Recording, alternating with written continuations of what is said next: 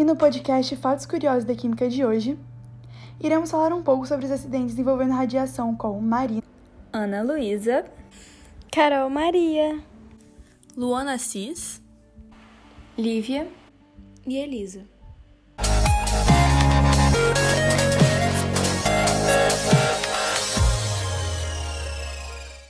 E vocês sabem o que é radiação? Fala, Ana Luísa. Ei Marina, a radiação é um processo físico de emissão e de propagação de energia por meio de partículas ou ondas eletromagnéticas em movimento. Esse é um processo que pode ocorrer em meio material ou no vácuo. Alfa, beta, gama, raio-x e ultravioleta são exemplos dessa radiação. Segue, Lívia. E quais foram os maiores acidentes com radiação? Porque qualquer brecha pode gerar uma grande explosão e pequenos erros têm grandes consequências quando se trata de radiação. Em primeiro lugar, Chernobyl, em 1986, na Ucrânia. Em segundo lugar, o acidente de Three Mile Island, em 1979, nos Estados Unidos. Seguindo o ranking, Kustin Okshok, em 1957, na Rússia, em terceiro lugar. E em quarto lugar, o que aconteceu pertinho da gente aqui no Brasil, em Goiânia, o acidente com o Césio 137 em 1987. E falaremos do acidente de Fukushima, no Japão, em 2011. Agora focaremos no principal, o de Chernobyl. Segue Luana. O acidente ocorreu quando estava acontecendo um teste de segurança que simulava falta de energia, acredita? O que era para ser seguro virou uma grande explosão por falha humana. Em abril de 86, na usina Chernobyl, na cidade de Pripyat, esse processo gerou uma combinação de falhas, um superaquecimento do vapor de água, causando reações que transformaram em incêndio, que durou mais de sete dias, gerando uma nuvem de cinzas radioativas que alcançou a União Soviética e a Europa Ocidental. E quais foram esses materiais radioativos? As substâncias liberadas mais perigosas foram o iodo 131, o gás xenon e o célio 137, tornando a cidade inabitável. Então, aproximadamente 220 mil moradores das áreas próximas ao desastre tiveram que evacuar o local imediatamente. O que aconteceu depois disso, Elisa? Bom, depois disso, a liberação de material radioativo da usina ainda ocorreu por pelo menos 10 dias. Entre os 28 mortos nos primeiros dias, seis eram bombeiros e faziam parte da equipe de controle do acidente e sofreram uma intensa exposição ao material radioativo. Os trabalhos de controle que ocorreram entre 1986 e 1987 envolveram 20 mil pessoas que receberam diferentes doses de exposição à radiação. Além disso, em 1990 e 1991, o trabalho de controle realizado pela Agência Internacional de Energia Atômica na Bielorrússia, Rússia e Ucrânia identificou ao menos 4 mil casos de câncer de tireoide. Foram registrados casos de leucemia e outras formas agressivas de câncer em longo prazo, problemas de circulação e catarata.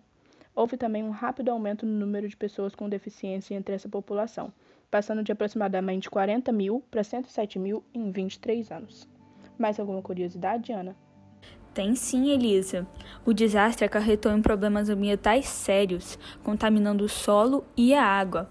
A exportação agrícola parou e milhares de agricultores perderam o emprego. Não se pode comer nada originado no local. E acredita-se que essa radiação vai persistir por cerca de 20 mil anos. Muitas pessoas também ficam intrigadas diante das mutações genéticas sofridas por animais e até visível fisicamente nos alimentos. E a partir daí surgiram várias lendas urbanas que geram curiosidade até hoje. Além desse, qual foi outro grande desastre radioativo no Brasil, Carol?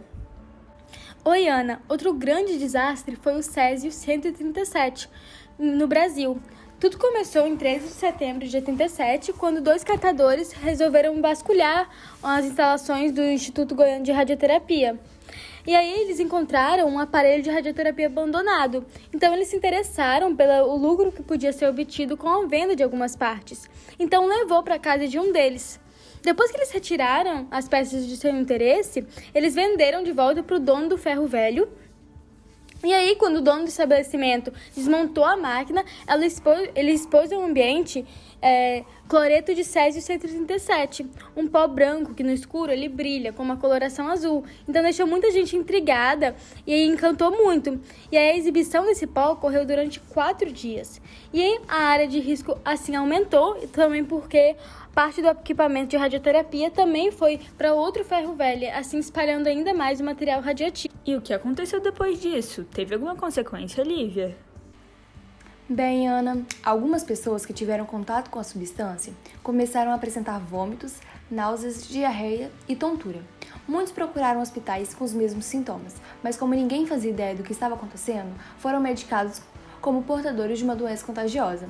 Somente no dia 29 do mesmo mês, os sintomas foram identificados como uma contaminação radioativa.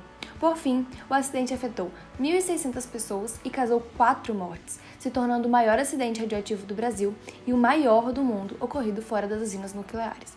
E o que aconteceu naquele acidente de Fukushima, Mari? Dia 11 de março, aconteceu um terremoto de 8,9 graus, seguido de um tsunami. Logo, eles desligam as 11 usinas nucleares próximas, entre elas Fukushima, que começou a usar água do mar para o resfriamento, fazendo com que ela evaporasse e soltasse hidrogênio, altamente inflamável, gerando três explosões nela. O índice radioativo foi oito vezes maior que o permitido, e casas em até 20 km de distância tiveram que ser evacuadas. Bem, esse foi o podcast de hoje, amigos curiosos. Fiquem atentos aos novos posts e até logo!